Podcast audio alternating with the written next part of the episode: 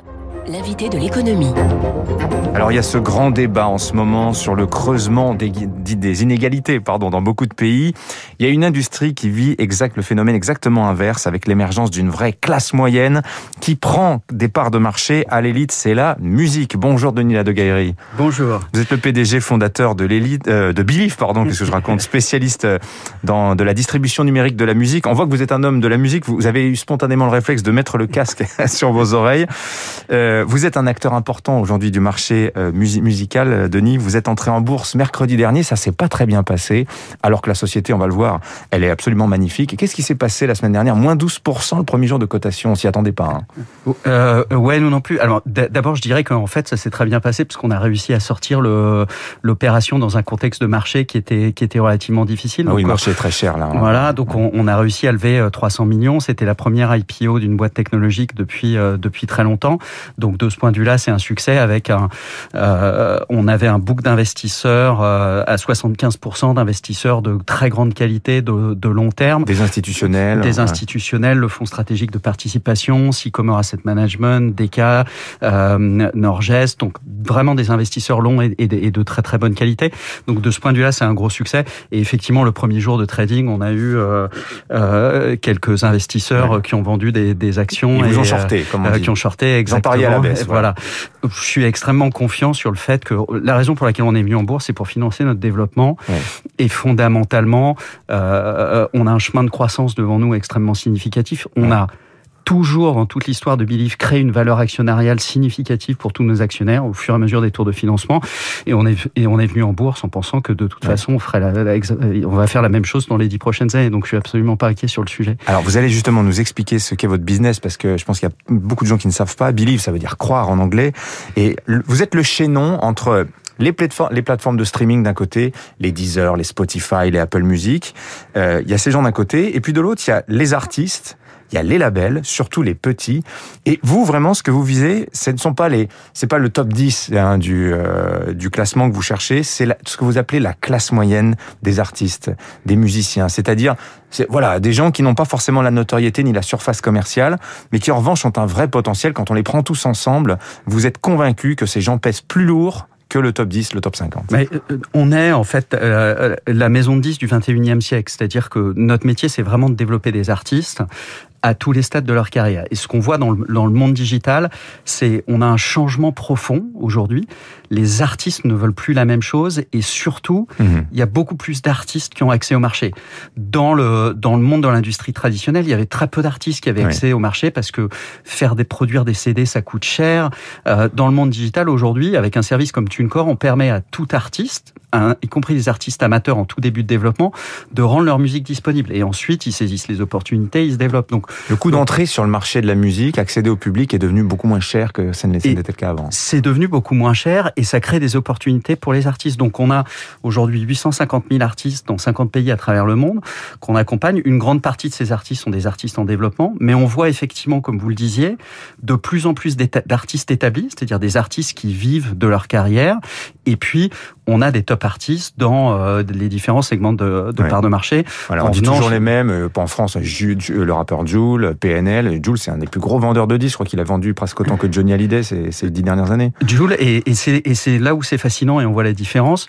Jules, Johnny Hallyday, les deux, les deux plus gros vendeurs de la décennie. Johnny Hallyday qui a vendu 98% d'albums sous forme de CD. Jules, 80% sous forme digitale. Donc on voit la, la, transformation du monde. En termes de marché, justement, euh, vous, vous dites le top 200 des artistes euh, voit clairement sa part de marché se réduire. On, vit une déconcentration de la valeur. Ça donne quoi en, pourcentage On peut avoir un, ordre d'idée? Moi, ce que je pense, c'est que à terme, et, toutes les études qu'on fait montrent que le top des artistes représentera 20 à 25 euh, la, la, les artistes établis, c'est-à-dire sur un pays comme la France, je pense que ça va être entre 5 000 et 10 000 artistes, euh, vont représenter 60% du marché. Et puis on, a, on va avoir ce qu'on a déjà aujourd'hui, plus de 30 000 artistes qui vont générer entre en moyenne quelques centaines d'euros de leur musique. Ce sont des artistes en début de développement. Mmh. Donc on a un marché qui est beaucoup plus démocratique et on voit un artiste comme comme Jules, euh, par exemple, il a commencé chez nous. Son premier album, il a vendu 1500 albums. Aujourd'hui, c'est le plus gros vendeur de hip-hop de la décennie. C'est le plus gros vendeur en France pour la quatrième année consécutive.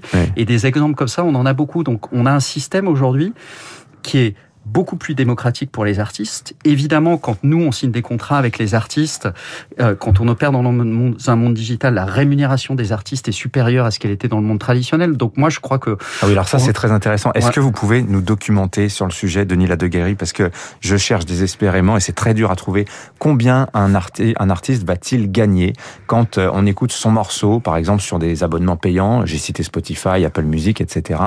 Euh, combien ça rapporte une écoute? Est-ce qu'on on peut vivre du streaming aujourd'hui Il y a beaucoup d'artistes qui disent quand même l'époque du CD nous manque.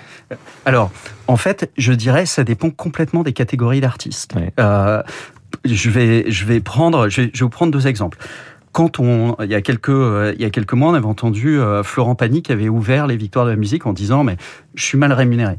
Pourquoi est-ce que Florent Pagny est mal rémunéré sur le digital ou il a l'impression qu'il est mal rémunéré sur le digital? C'est très simple.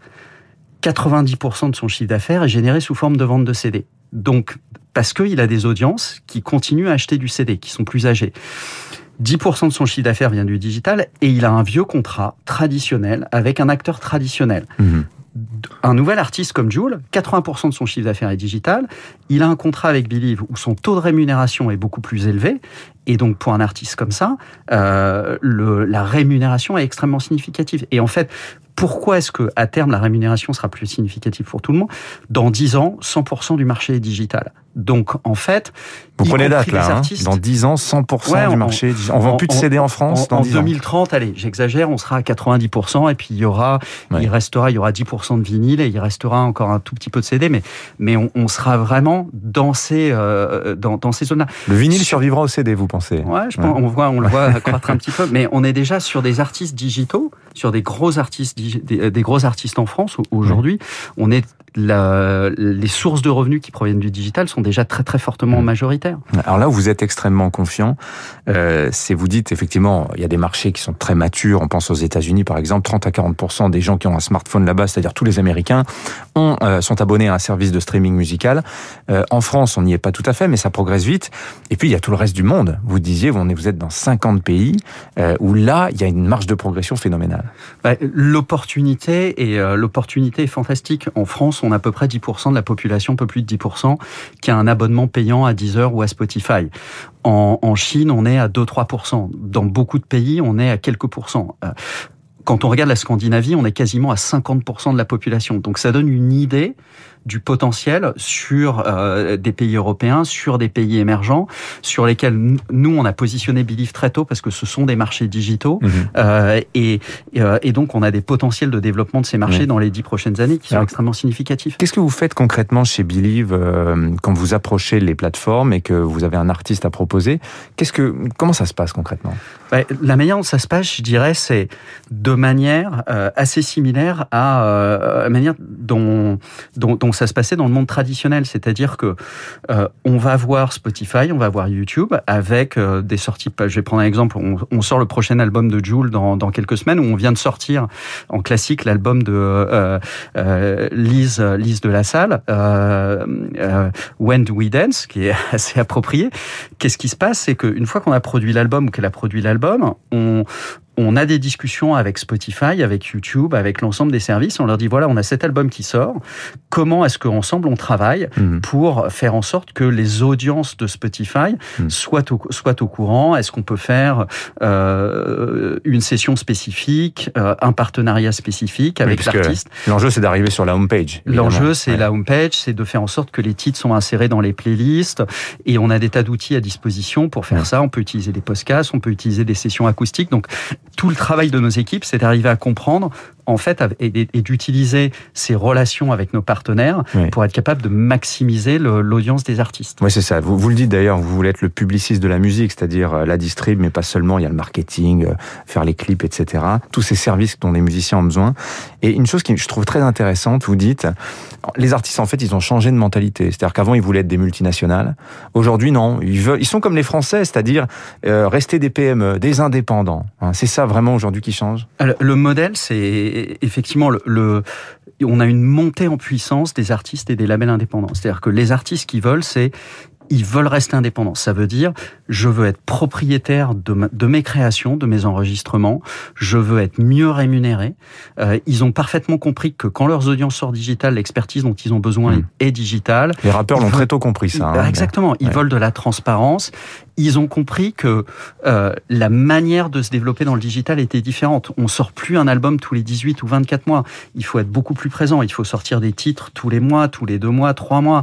Euh, ce, ce sont des très très différents. Et donc on est sur un modèle complet de A à Z. On identifie aujourd'hui des artistes sur le digital, on en fait le marketing, la promotion, le développement, euh, l'ensemble des éléments, c'est toute la chaîne qui se transforme. Merci Denis Ladegaillerie, le fondateur PDG de Billy, venu nous présenter ce, la distribution numérique de la musique. On a changé de monde. Hein. Dans dix ans, plus de CD. Alors là, je vous retiens Denis, j'attends de voir ça.